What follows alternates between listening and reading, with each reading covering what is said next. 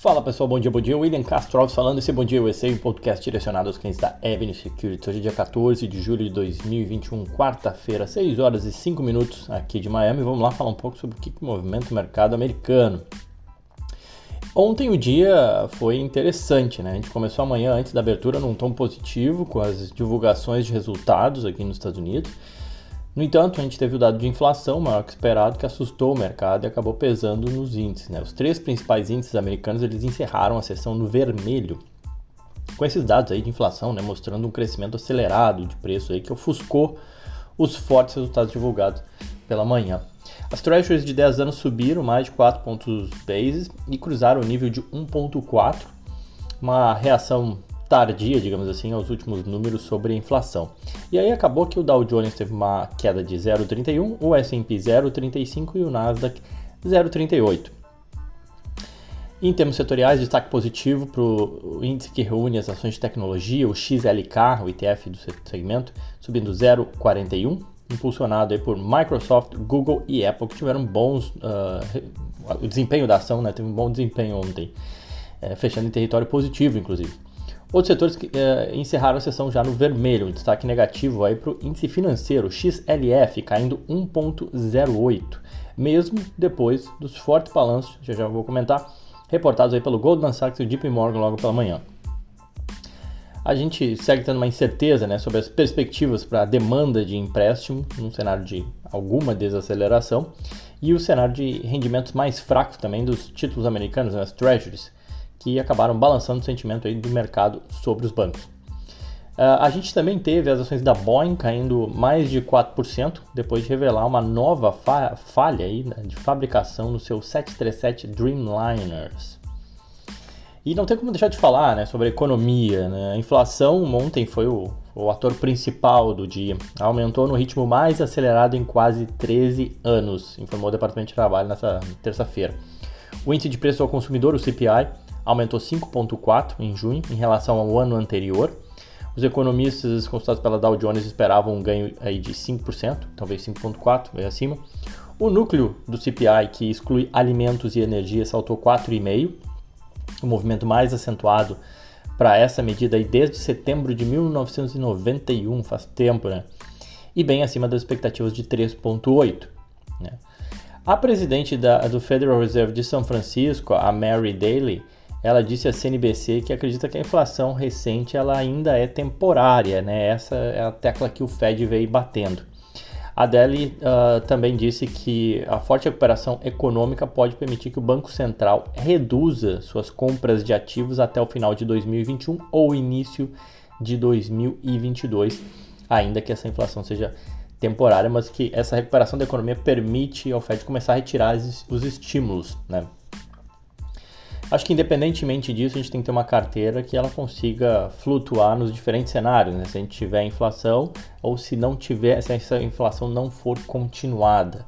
Então sempre, a gente sempre sugere quem, para os nossos clientes, acesse lá o relatório Seleção Avenue, tem algumas alternativas de investimento que se beneficiam de inflação e outras que não estão não tão diretamente relacionadas à inflação.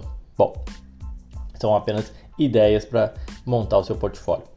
E hoje, para falar sobre inflação, a gente vai ter uma aula com o professor Fábio Fares para entender mais sobre o CPI, o PPI. Né? Hoje sai o PPI, eh, o dado econômico do dia é o PPI, inflação ao produtor, mas entender um pouco mais das nuances, as diferenças, quando que é divulgado, qual a importância. Então, hoje no Arm Up Avenue, o Fábio Fares vai explicar sobre o CPI e PPI, os indicadores de inflação americana. Para encerrar ontem, também a gente teve o dólar, apesar de altas e baixas e da volatilidade, o dólar fechou praticamente estável, 0,09 de alta, vendido a 5,17. Hoje, as bolsas asiáticas tiveram em sua maioria quedas. Xangai, na China, caiu 1,07, em Hong Kong, o Hang Seng recuou 0,9, no Japão, o Nikkei fechou em queda de 0,38 e na Coreia, o Kospi caiu 0,2. Na Europa, o índice Stock 600 também recua, nesse caso 0,3 é, a maioria das bolsas europeias, com exceção da italiana, talvez comemorando ainda a final da Eurocopa, uh, todas elas em queda. Destaque negativo aí para os setores de serviço, viagem e lazer, que recuam 0,9. Na ponta oposta, o setor automotivo avança 0,9. No Reino Unido, na Inglaterra, a inflação ela também subiu mais do que o esperado em junho, segundo os dados divulgados agora nessa quarta de manhã. O índice de preço ao consumidor lá na Inglaterra avançou 0,5% em junho frente ao mês anterior, acima da expectativa de 0,2% dos analistas ouvidos pela agência internacional de notícias Reuters. Futuros americanos relativamente estáveis. Vamos ver como é que avança ao longo do dia, até porque na agenda a gente tem coisas relevantes. Às 9h30 a gente tem o índice de preço ao produtor, o PPI, e às 13 horas temos o discurso do presidente do Fed, o Jeremy Powell. Tá? Além disso, e super importante, a gente tem a continuidade da safra de balanço. Hoje a gente tem nada mais nada menos que uh, vários bancos divulgando seus números: o Bank of America, o Wells Fargo, o Citigroup e além deles, a gente tem a BlackRock, é bastante, uh, empresa bastante conhecida no, no mercado de, de, fundos de investimentos ETFs, né? E a Delta Airlines, divulgando todos eles, todas as empresas essas divulgam antes da abertura do pregão. E dando sequência, uma tentativa de deixar o podcast mais enxuto, mais rápido. A gente sabe que o dia a dia é sempre corrido, né? Então, passando rápido aqui sobre os resultados, para que em 10 minutinhos você sabe exatamente o que acontece no mercado americano. Menos de 10 minutos, rapidinho você ouve já está ligado em tudo que acontece aqui no mercado americano. Vamos lá, ontem a gente teve o uh, resultado do JP Morgan, as ações do JP Morgan JPM, o código, caíram cerca de 1,5%, mesmo depois de registrar ganhos aí no segundo trimestre de 11,9 bilhões de dólares, em um único trimestre 11,9 bilhões de dólares de lucro ou 3 dólares e 78 centavos por ação. O mercado esperava 3 dólares e 21. 3,78 veio bem acima, né?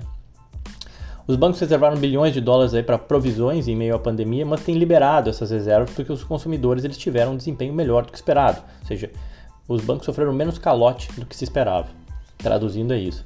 O JP Morgan liberou aí 3 bilhões de dólares em reservas para perdas com empréstimos, depois de receber apenas 734 milhões em baixas contábeis. Então tinha provisionado 3, tomou 734, acaba conseguindo uh, liberar bastante capital que tinha sido preso para se preservar né, de possíveis calotes.